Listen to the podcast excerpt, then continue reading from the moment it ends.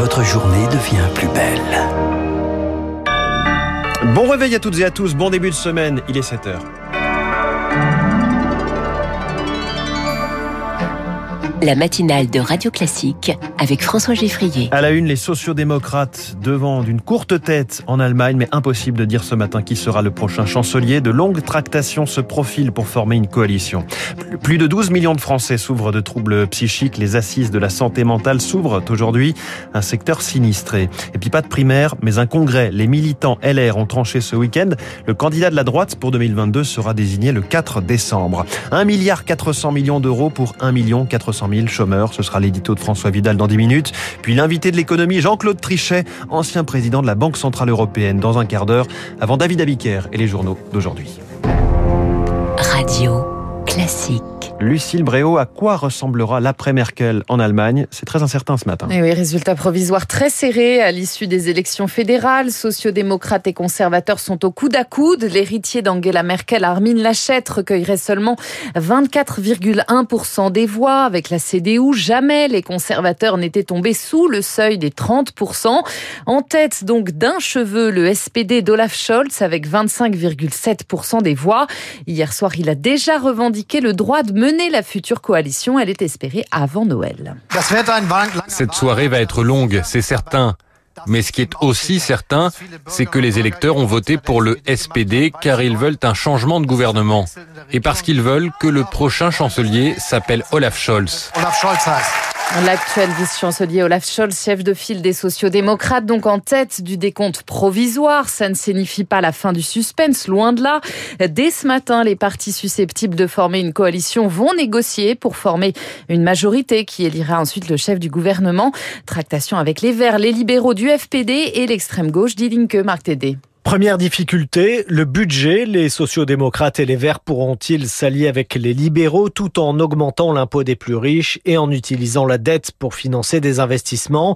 Voilà qui suscite l'opposition de Christian Lender, le chef de file des libéraux, adepte de l'orthodoxie budgétaire et qui se voit déjà ministre des Finances. Cette difficulté se décline aussi au niveau européen.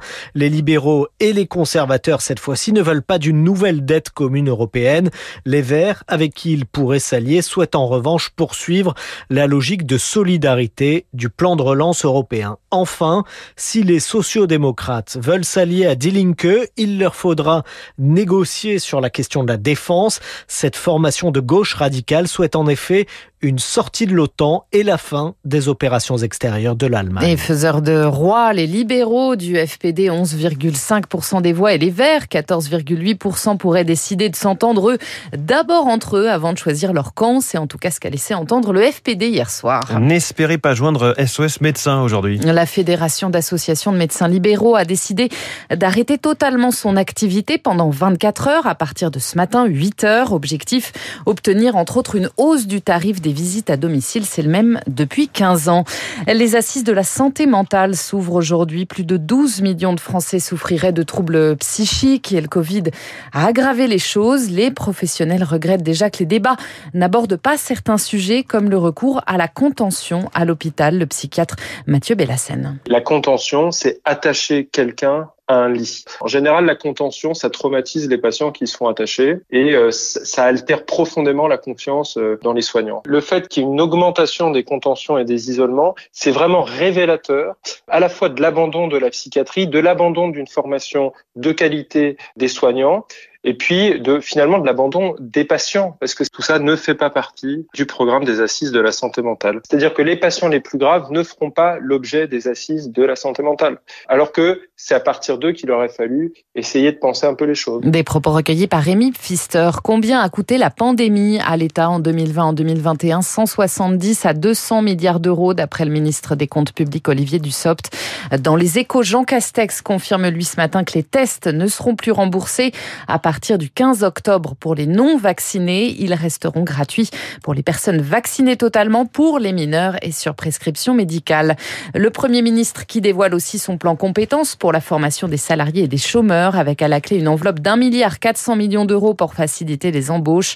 Il exclut par ailleurs la création d'un RSA jeune, mais promet un accompagnement individualisé. Congrès ou primaire, les militants, les républicains ont tranché. C'est un congrès qui déterminera, qui déterminera qui sera le candidat de la droite en 2022. Il aura lieu le 4, le 4 décembre, mais beaucoup de questions restent en suspens. Victoire Fort. Le 4 décembre, seuls les militants encartés aux Républicains pourront choisir. Cela représente près de 80 000 personnes, affirme la direction des Républicains.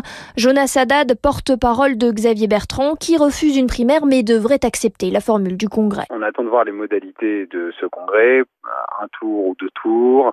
Est-ce qu'il faut forcément euh, avoir euh, le nombre des parrainages nécessaires euh, Est-ce qu'on va rester sur la date du 4 décembre? Au bureau politique d'affiner les modalités. Mais déjà, certains font la moue. Un tiers de l'électorat de la droite est exclu de la procédure, estime Jean Léonetti, qui était chargé d'organiser le système de départage à droite. Du côté des équipes de Valérie Pécresse, on voit le congrès comme une première étape. Robin Reda, son porte-parole. Nous aurions aimé que tous puissent être associés à cette euh, désignation.